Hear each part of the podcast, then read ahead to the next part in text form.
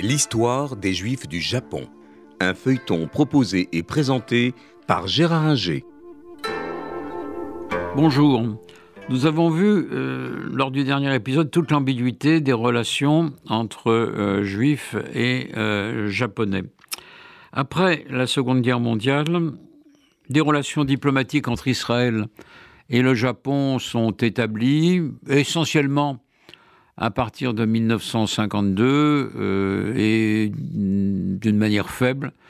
L'ambassadeur euh, du Japon en Israël réside euh, à Ankara. et puis, à partir de 54, 1954, d'une manière un peu plus forte, il va y avoir une ambassade réellement installée à Tel Aviv et une ambassade israélienne à Tokyo. Est-ce que cela va se traduire par euh, des rapports euh, forts entre euh, Israël et le Japon? La réponse est non pendant longtemps, pour deux raisons. La première, c'est que le Japon n'a pas de ressources minières et surtout pétrolières, et donc dépend entièrement du monde arabe pour euh, son approvisionnement en pétrole. Naturellement, cela ne va pas faciliter les relations avec Israël et le Japon va se soumettre euh, sans grande difficulté à un boycott, euh, au boycott des produits israéliens décrété par la Ligue arabe.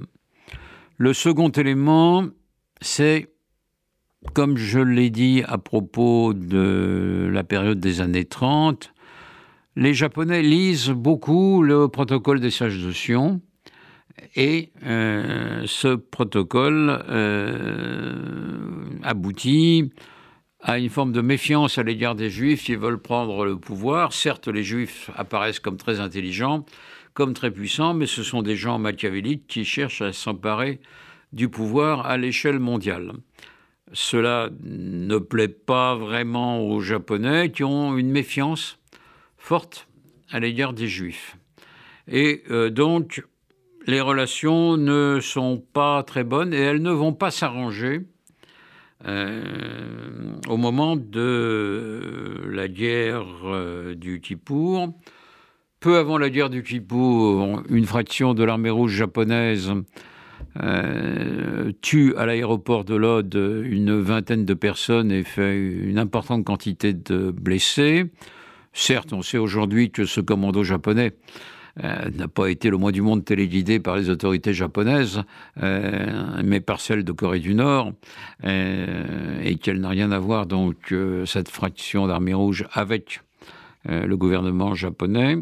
Mais au moment de la guerre du Kippour, euh, le Japon se range clairement du côté arabe pour la raison que j'indiquais, à savoir qu'il a euh, absolument besoin euh, du pétrole arabe. Donc, les relations vont être très froides entre Israël et le Japon jusque dans les années 1990, où, comme avec d'autres pays d'Asie, elles vont se réchauffer.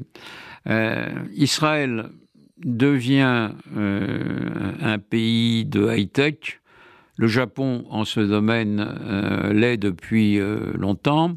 Et donc, les échanges vont se multiplier sur le plan économique et on va assister à des visites de ministres japonais en Israël. Il n'y en avait pas jusque dans les années 80 et à des visites de premiers ministres israéliens euh, au Japon, euh, Yitzhak Shamir et puis euh, Benjamin Netanyahu, etc.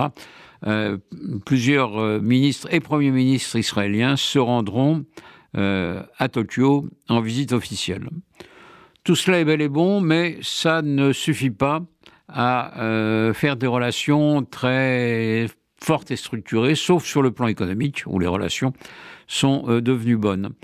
Alors, on constate toujours au Japon aujourd'hui un antisémitisme réel d'une partie de la population en raison de euh, l'influence des protocoles de sage de.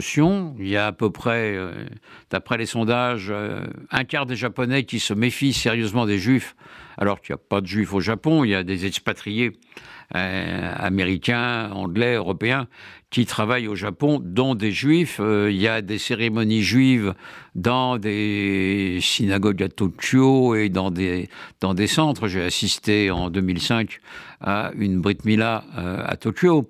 très bien. Mais ça ne va pas au-delà. Il, y a toujours une méfiance sérieuse. Sauf chez certains. Alors, on a euh, une secte au Japon qui s'appelle les Makuya, euh, qui est une secte d'origine chrétienne euh, de type évangélique et qui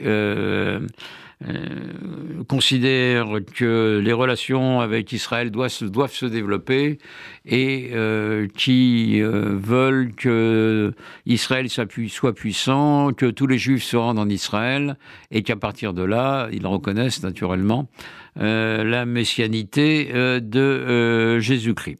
Bon, cette secte, elle existe, elle est très philo-israélienne, comme le sont les évangéliques américains. Enfin, au Japon, ça concerne quelques milliers de personnes à peine. Donc, on a toujours entre Israël et le Japon des relations compliquées. avec une certaine méfiance toujours présente, il faudrait, sur le plan culturel, développer, euh, faire mieux connaître la culture juive au Japon, faire connaître aussi la culture japonaise en Israël, ce qui est loin d'être le cas par quelques spécialistes. Euh, et donc on a des relations qui se sont normalisées mais qui sont toujours sans grande euh, chaleur. Il y a des juifs qui peuvent être fascinés par le Japon, des japonais fascinés par les juifs, mais ça ne prend pas complètement dans la population et on a un cas curieux euh, d'antisémitisme fort dans un pays où il n'y a pratiquement jamais eu de juifs. Voilà ce qu'on peut dire sur les relations entre euh, les juifs et, le Japon.